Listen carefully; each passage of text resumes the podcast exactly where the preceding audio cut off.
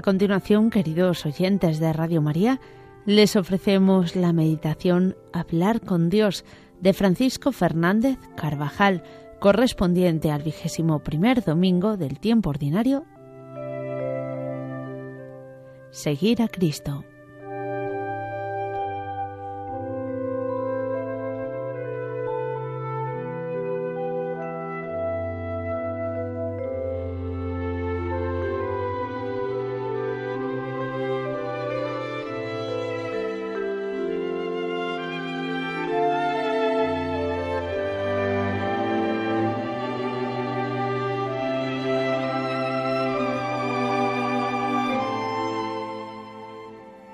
La primera lectura de la misa nos relata el momento en que el pueblo de Dios, atravesado ya el Jordán, está para entrar en la tierra prometida. Josué convocó a todas las tribus de Israel en Siquén y les dijo: Si os parece mal servir al Señor, se os da a elegir. Elegid hoy a quién queréis servir. A los dioses a quienes sirvieron vuestros padres en Mesopotamia, o a los dioses amorreos en cuya tierra habitáis, que yo y mi casa serviremos al Señor. Y contestó el pueblo, Lejos de nosotros abandonar al Señor, nosotros serviremos al Señor, porque Él es nuestro Dios.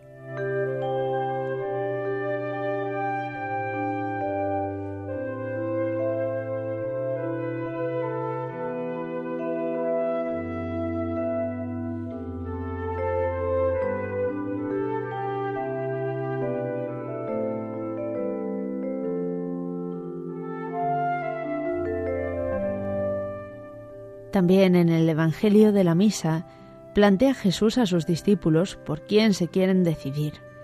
Después del anuncio de la Eucaristía en la sinagoga de Cafarnaún, muchos discípulos abandonaron al Maestro, porque les parecieron duras de aceptar sus palabras sobre el misterio eucarístico. Jesús se ha quedado con sus más íntimos y quiere reafirmar la amistad y la confianza sin condiciones de los suyos. Entonces el Señor se volvió a los que le habían seguido día tras día y les preguntó, ¿También vosotros queréis marcharos? Y Pedro, en nombre de todos, le dice, Señor, ¿a quién iremos? Tú tienes palabras de vida eterna. Nosotros hemos creído y conocido que tú eres el Santo de Dios.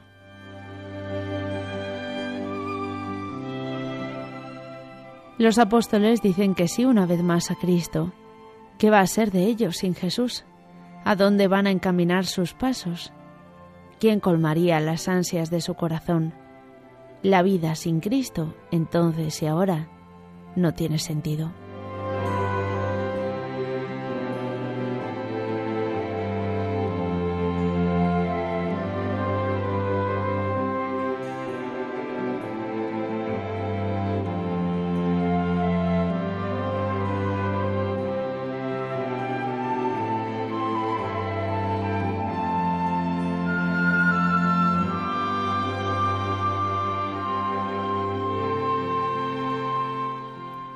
También nosotros hemos dicho que sí para siempre a Jesús.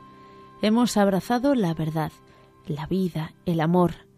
La libertad que Dios nos ha dado la hemos dirigido en la única dirección acertada. Aquel día en el que el Señor se fijó de modo particular en nosotros, le confiamos que Él sería la meta a la que se encaminarían nuestros pasos. Y después de aquel momento, en otras muchas ocasiones, le hemos dicho, Señor, ¿a quién iremos? Sin ti nada tiene sentido.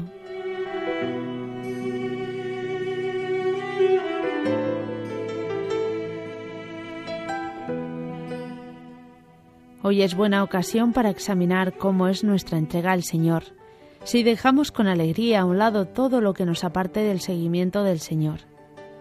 ¿Quieres tú pensar?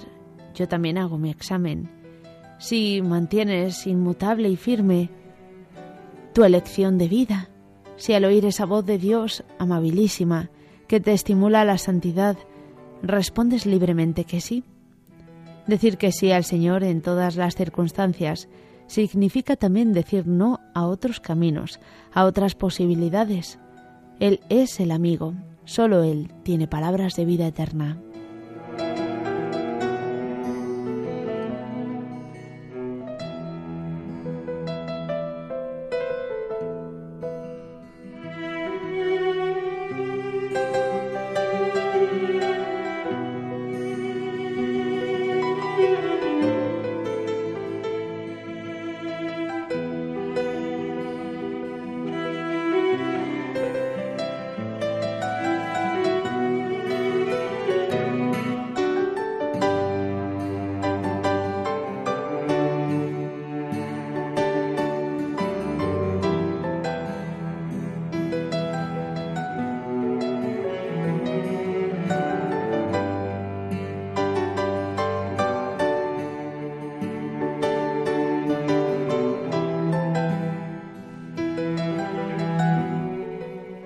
Como aquellos discípulos que reafirmaron en Cafarnaún su plena adhesión a Cristo, muchos hombres y mujeres de todos los tiempos y razas, después de haber andado quizá largo tiempo en la oscuridad, un día se encontraron a Jesús y vieron abierto y señalizado el camino que les conducía al cielo.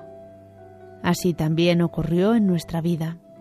Por fin, nuestra libertad no sólo servía ya para ir de un lado a otro sin rumbo fijo, sino para caminar hacia un objetivo, Cristo. Entonces comprendimos el carácter sorprendentemente alegre de la libertad que elige a, Jesús y lo que nos acerca a Él, y rechaza lo que nos separa, porque la libertad no se basta a sí misma, necesita un norte, una guía. El norte de nuestra libertad lo que marca en todo momento la dirección de nuestros pasos es el Señor, pues sin Él, ¿a quién iremos? ¿En qué gastaríamos estos cortos días que Dios nos ha dado? ¿Qué vale la pena sin Él? Para muchos, desgraciadamente, la libertad significa seguir los impulsos a los instintos, dejarse llevar por las pasiones o por lo que les apetece en un momento dado. En realidad estos hombres, tantos, están olvidados que la libertad es ciertamente un derecho humano irrenunciable y básico, pero que ella no se caracteriza por el poder de elegir el mal, sino por la posibilidad de hacer responsablemente el bien, reconocido y deseado como tal. Un hombre que tenga un equivocado y pobre concepto de la libertad rechazará toda verdad, que proponga una meta válida y obligatoria para todos los hombres, porque le parecerá como un enemigo de su libertad.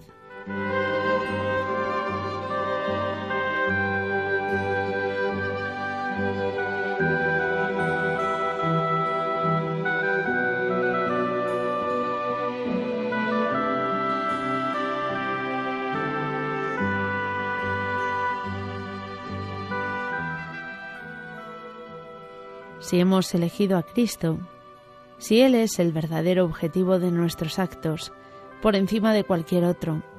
Todo aquello que nos indique cómo progresar hacia Él o nos señale los obstáculos que de Él nos separan, lo veremos como un bien inmenso, como una valiosa orientación por la que nos sentimos hondamente agradecidos. El viajero que se dirige a una región desconocida consulta un mapa, pregunta a quien conoce el camino y sigue las señales de la carretera. Y lo hace con interés, pues desea llegar a su destino. De ninguna manera se siente coartado en su libertad, ni considera una humillación depender de mapas, señales y guías para llegar a donde se ha propuesto. Si estaba inseguro o comenzaba a sentirse algo perdido, las señales que encuentra son para él un motivo de alivio y de agradecimiento.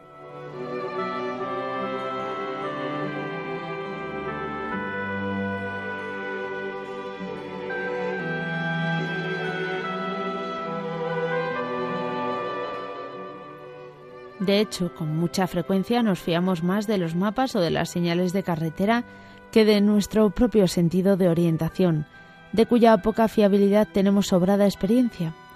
Cuando aceptamos esas señales no experimentamos ninguna sensación de imposición, más bien las recibimos como una gran ayuda, un nuevo conocimiento, que pronto convertimos en algo propio. Esto ocurre con los mandamientos de Dios, con las señales y enseñanzas de la Iglesia, con el consejo que recibimos en la dirección espiritual o el que pedimos ante una situación comprometida.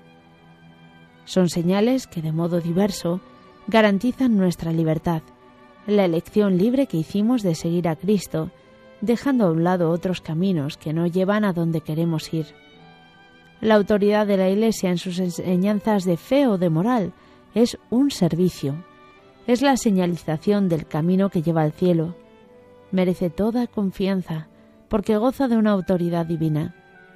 No se impone a nadie, se ofrece sencillamente a los hombres, y cada uno puede, si quiere, apropiarse de ella, hacerla suya.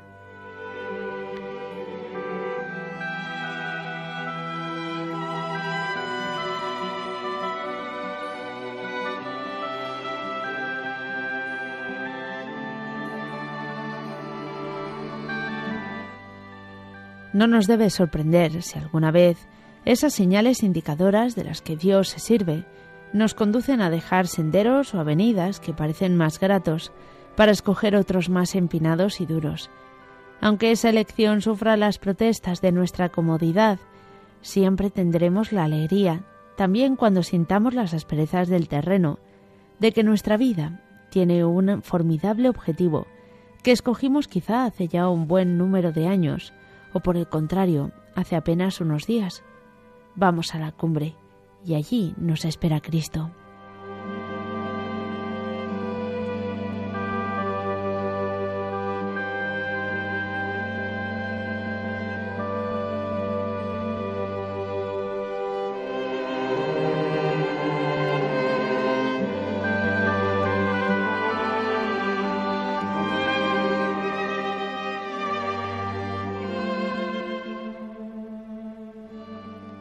Las señales que el Señor nos va dando son de fiar.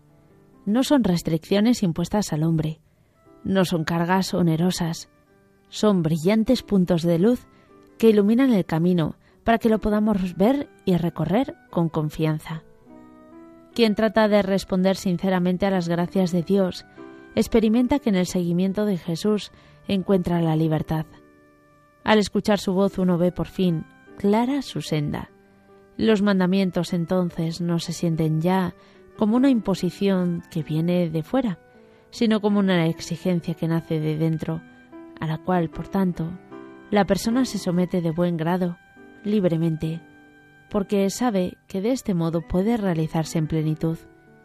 Y se toma la decisión propia y personal por la que buscamos el bien en el trabajo, en la diversión legítima, en la familia, en la amistad en todo lo noble, una decisión muchas veces renovada por la que nos adherimos a Cristo y así realizamos la plenitud a la que hemos sido llamados.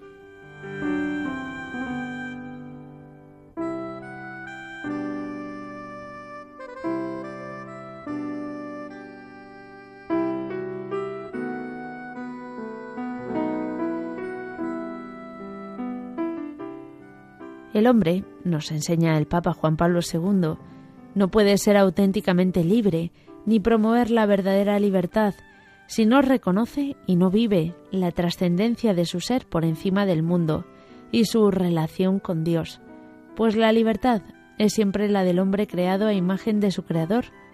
Cristo, Redentor del hombre, hace libres. Si el Hijo os librare, seréis verdaderamente libres, refiere el apóstol Juan. Y San Pablo añade, allí donde está el Espíritu del Señor, allí está la libertad. Ser liberado de la injusticia, del miedo, del apremio, del sufrimiento, no serviría de, no serviría de nada si se permanece esclavo allá en lo hondo de los corazones del pecado.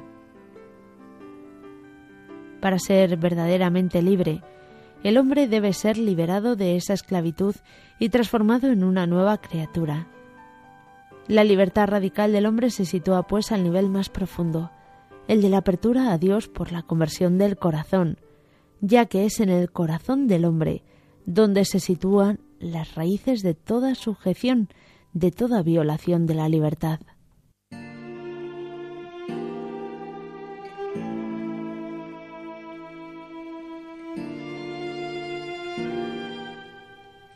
Mientras cada día que seguimos a Cristo experimentamos con más fuerza la alegría de nuestra elección y el ensanchamiento de nuestra libertad. Vemos a nuestro alrededor cómo viven en servidumbre quienes un día volvieron la espalda a Dios y no quisieron conocerle. Esclavitud o filiación divina. He aquí el dilema de nuestra vida. O hijos de Dios o esclavos de la soberbia, de la sensualidad, de ese egoísmo angustioso en el que tantas almas parecen debatirse. El amor de Dios marca el camino de la verdad, de la justicia, del bien. Cuando nos decidimos a contestar al Señor, mi libertad para ti, nos encontramos liberados de todas las cadenas que nos habían atado a cosas sin importancia, a preocupaciones ridículas, a ambiciones mezquinas. Al elegir a Cristo como fin de nuestra vida, lo hemos ganado todo.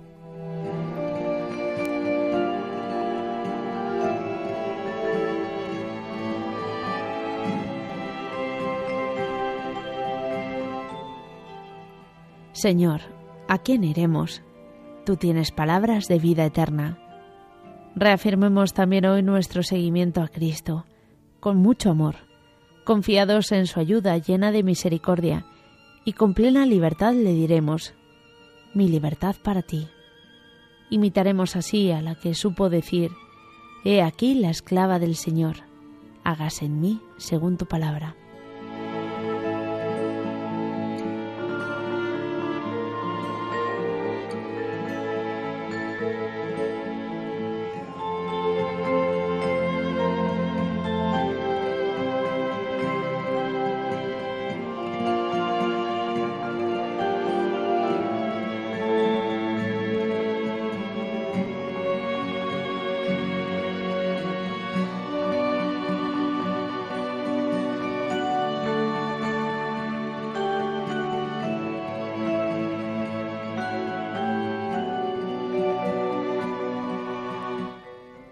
Hasta aquí, queridos oyentes de Radio María, la meditación Hablar con Dios, correspondiente al vigésimo primer domingo del tiempo ordinario.